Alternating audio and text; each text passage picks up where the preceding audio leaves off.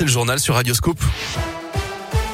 Et c'est avec Colin Cotte. Bonjour Colin. Bonjour Guillaume, bonjour à tous. À la une de l'actualité ce matin, J-3 avant le premier tour de l'élection présidentielle ce dimanche. On termine aujourd'hui notre tour de table des candidats et candidates par Jean Lassalle, candidats qui sont 12 au total. Jean Lassalle connu notamment pour son franc-parler, sa bonhomie et évidemment son accent prononcé des Pyrénées. Après avoir été l'un des premiers à obtenir ses 500 parrainages d'élus, il a parcouru la France pour la deuxième fois en vue d'une élection présidentielle après celle de 2017. Place donc à ce député de 66 ans, candidat du parti résistant, plutôt classé au centre et crédité d'environ 2% des voix au premier tour le 10 avril, soit autant que la socialiste Anne Hidalgo. Il mène une campagne qu'il qualifie d'authentique. Je veux une campagne vraie. Je veux reconstruire un État qui redevienne un symbole et un outil pour redonner confiance aux citoyens.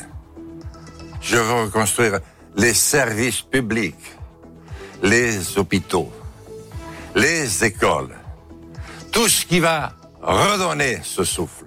Je dois respirer votre énergie et votre volonté pour qu'ensemble nous puissions redire Vive la République Vive la France. Le premier tour de l'élection présidentielle, c'est donc dimanche. 30% des électeurs en moyenne ont prévu de s'abstenir selon une dernière étude. En 2017, lors du premier tour, ce chiffre était de 22%. Dans l'actu en Auvergne, un grave accident de la route dans le Puy-de-Dôme à Saint-Rémy-de-Blot hier après un choc frontal entre une voiture où se trouvaient deux personnes et un poids lourd. Selon la montagne, la voiture a fini sa course dans un fossé. Les deux occupantes, des retraités, ont dû être désincarcérées et portées au CHU de Clermont-Ferrand, mais leur pronostic vital n'était pas engagé. Le chauffeur du semi-remorque est quant à lui indemne. Le lancement de la campagne de déclaration des revenus aujourd'hui en France avec quelques nouveautés. La revalorisation du barème kilométrique décidé face à la hausse des prix des carburants.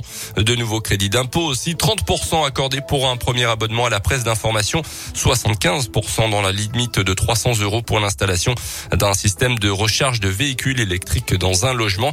Notez aussi que les lycéens concernés par Parcoursup et les jeunes en réorientation vont pouvoir finaliser leur dossier et compléter leurs vœux jusqu'à demain minuit au lieu d'aujourd'hui. Une panne informatique a touché le site internet Parcoursup hier après-midi rendant impossible toute manipulation des vœux pendant plusieurs heures. Les sports en foot après leur expulsion contre Nantes, la commission discipline a été plutôt clémente avec Salis Abdoul Samed et le coach du Clermont Foot Pascal Gastien. Ils seront suspendus un match seulement, ça sera contre le PSG samedi. Les Clermontois qui porteront d'ailleurs pour ce match de prestige un maillot spécial pour promouvoir la candidature de la ville en tant que capitale européenne de la culture en 2028. Et puis Joe Wilfried Songa va bientôt dire adieu au cours de tennis. Le français ancien numéro 5 mondial annoncé hier qu'il prendrait sa retraite après le tournoi parisien de Roland Garros, un tournoi qui commencera euh, fin mai jusqu'à début juin.